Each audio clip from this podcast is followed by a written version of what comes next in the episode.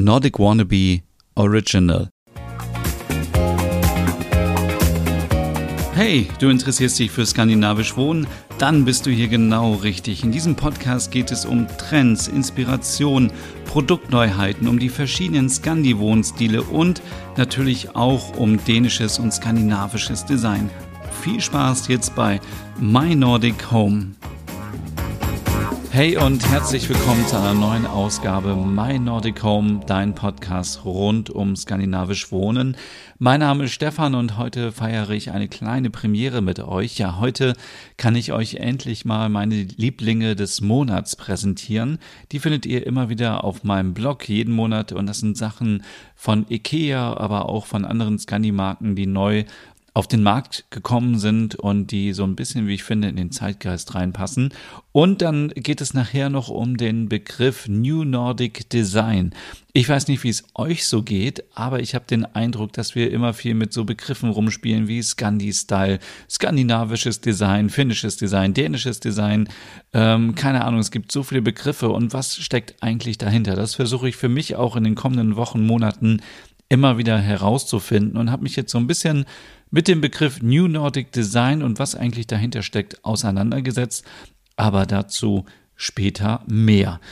Was sind die Lieblinge des Monats? Ja, ähm, in diesem Monat ähm, möchte ich euch ein paar Sachen vorstellen, die mir aufgefallen sind. Es gibt ja so drei Themen im April. Zum einen natürlich aufgrund der aktuellen Lage so, dass man ja, dass man irgendwie versucht, zu Hause sich wohlzufühlen, dass, dass man es sich gemütlich macht und ähm, ein Ort hat, wo man abschalten kann, wo man entspannen kann.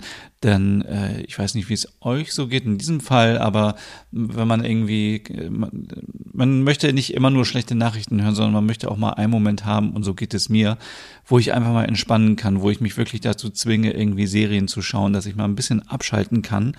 Und ähm, deswegen zum Thema äh, zu Hause wohlfühlen gibt's ein bisschen was. Dann natürlich auch Ostern. Also ähm, ihr findet auf meinem Blog ganz viele Empfehlungen über skandinavische Osterdeko und natürlich auch die Gartenzeit. Wir haben vor zwei Wochen hier in diesem Podcast schon über skandinavische Gärten gesprochen. Vielen Dank für all eure Nachrichten äh, bisher mit noch zusätzlichen Tipps. Ich habe das nach und nach eingebaut in den Artikel und habe auch euch nochmal ähm, Outdoor-Leuchten zusammengesucht aus Skandinavien, ein bisschen skandinavische Gartendeko und skandinavische Gartenmöbeltrends für dieses Jahr. Also da findet ihr auf jeden Fall eine Menge Inspiration.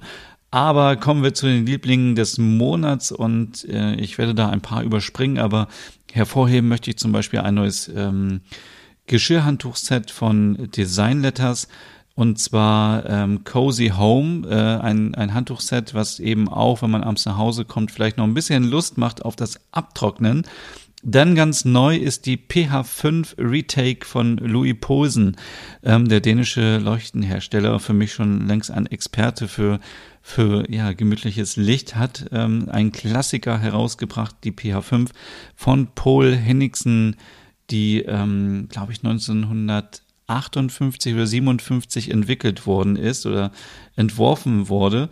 Und die gibt es jetzt in einer wirklich sehr rohen ähm, ja, wie soll man das sagen, in einer abgespeckten Version, sage ich mal. Nämlich, ähm, ihr kennt vielleicht die Leuchte, die ist aus Metall und die ist lackiert von außen.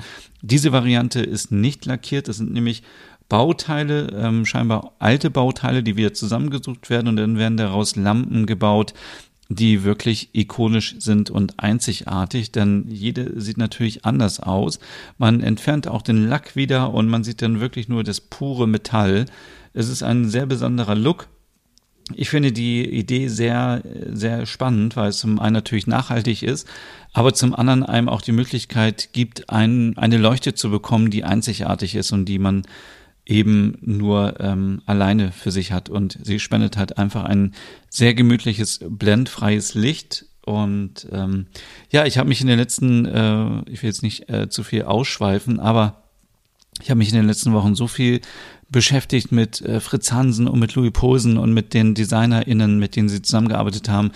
Und ich, ähm, es ist so, es ist so schön zu sehen, wie irgendwie alles zusammenhängt. Also der eine hat mit dem zusammengearbeitet, der hat dann wiederum mit dem gearbeitet und dann ist das entstanden und ich finde es total spannend und das möchte ich euch so gerne auch in diesem Podcast natürlich hier vermitteln, diese diese wirklich interessanten Zusammenhänge zwischen einzelnen Marken und ähm, am Ende ergibt das immer wieder ein großes Bild. Das finde ich sehr, sehr spannend.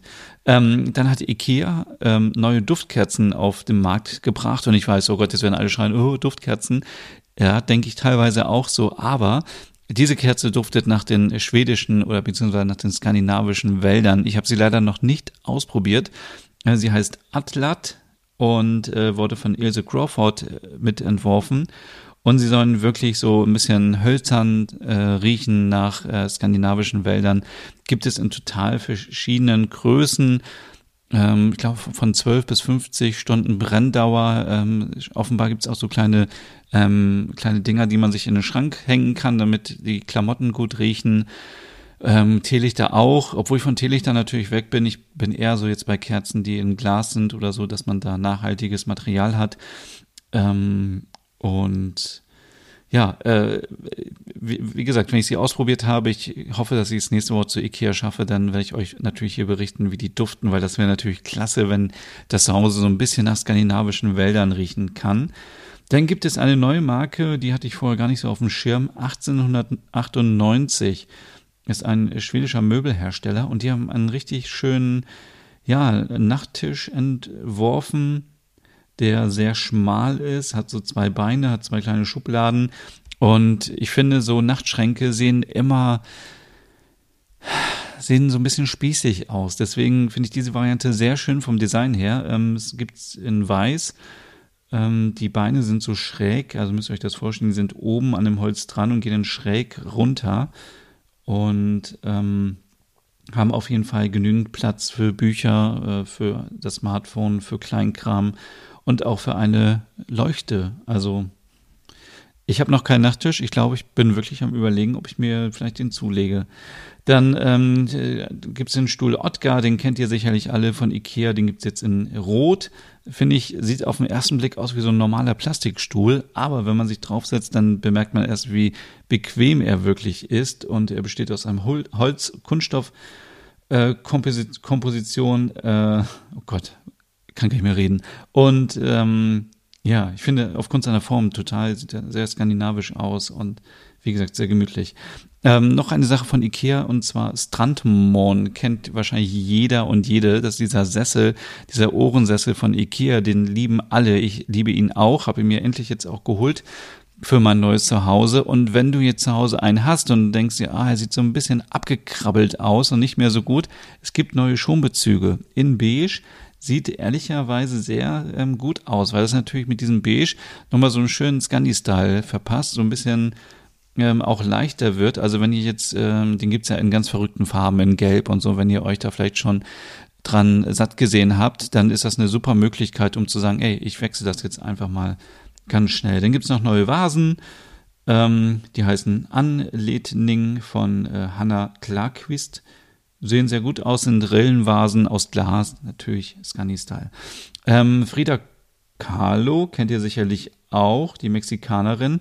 Ähm, die Weberei Ekelund aus Schweden, die hat ähm, der Frau jetzt eine, ähm, eine ganze Kollektion gewidmet mit Kissenhüllen, mit Decken und mit ähm, Geschirrhandtüchern. Sehr schön gemacht, äh, auf jeden Fall sehenswert. Und ähm, zum Schluss noch eine äh, Outdoor-Leuchte, die ich euch empfehlen möchte, eine Portable-Leuchte von äh, Norman Copenhagen, und zwar die Porter. Das ist eine sehr kleine, schmale Lampe, die man mitnehmen kann, die ähm, per USB-Kabel aufgeladen werden kann.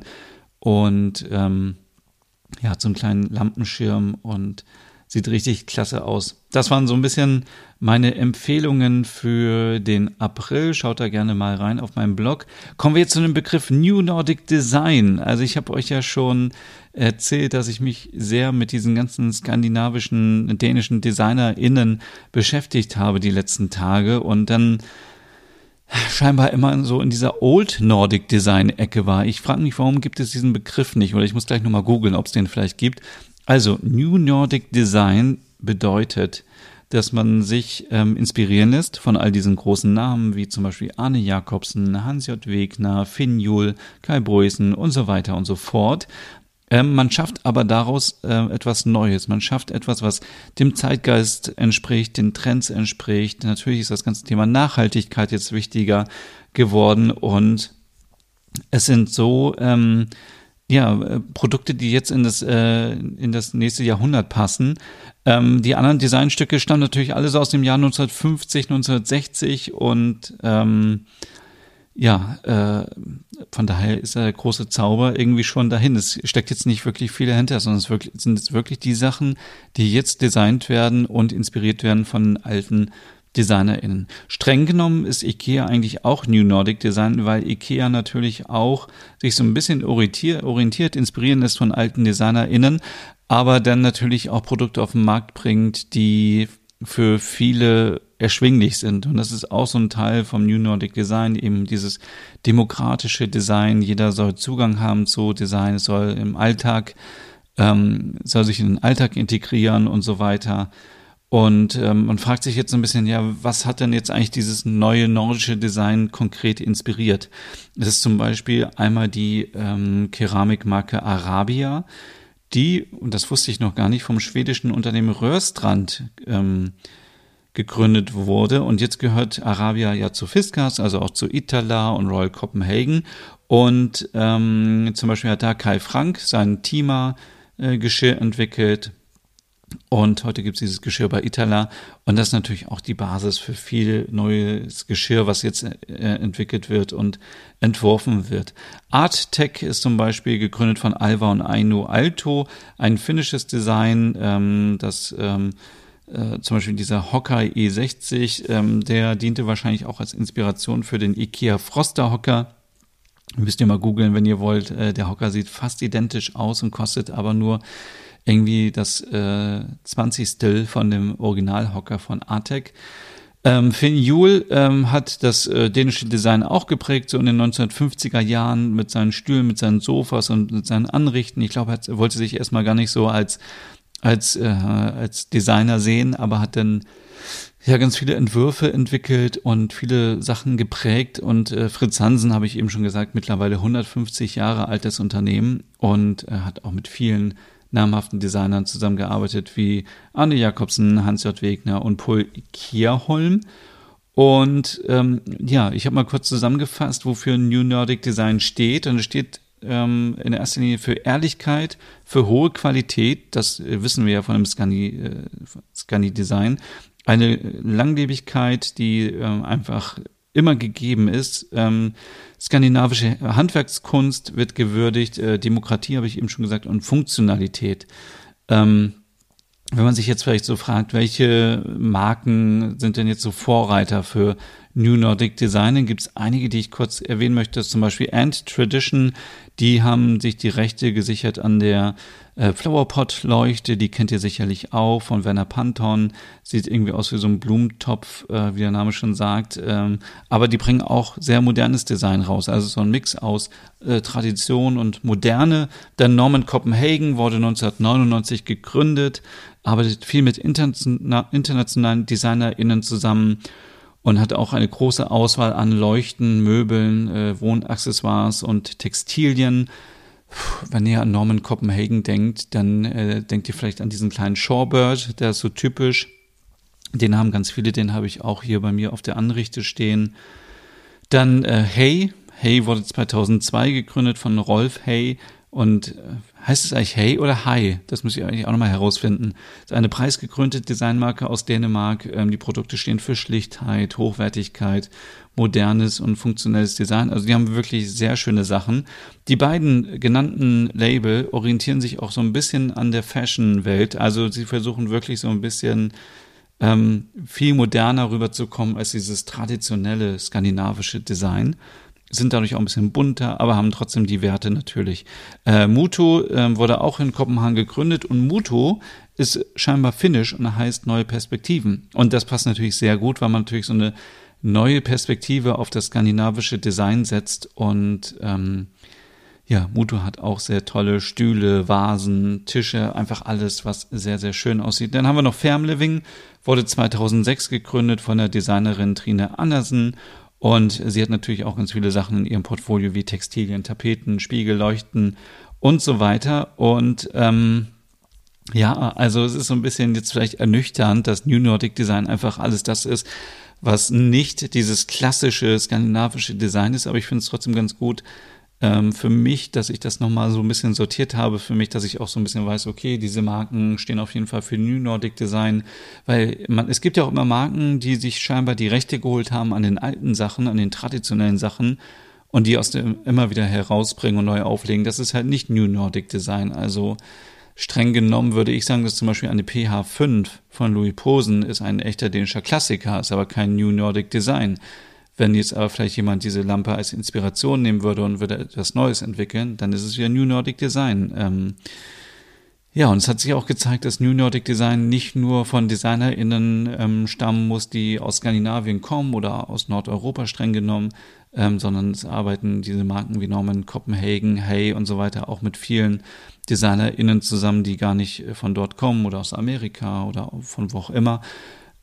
Grundsätzlich lässt man, lässt sich aber sagen, dass New Nordic Design in allen fünf nordischen Ländern ähm, ja, entsteht. Also es gibt auch viele DesignerInnen aus Island und Norwegen hat man vielleicht gar nicht so auf dem Schirm, weil man die ganze Zeit natürlich erstmal nur an Dänemark denkt, dann vielleicht noch ein bisschen an Finnland und Schweden, aber Norwegen und Island gar nicht. Deswegen müsste ich einmal eine Folge machen über isländisches Design und norwegisches Design. Ähm, ja, genau das war's schon eigentlich hier zu dieser Ausgabe. Ihr findet natürlich mehr Informationen dazu immer wieder auf meinem Blog. Um, und wir hören uns in zwei Wochen wieder hier an dieser Stelle und in einer Woche in meinem Podcast Der Nerd.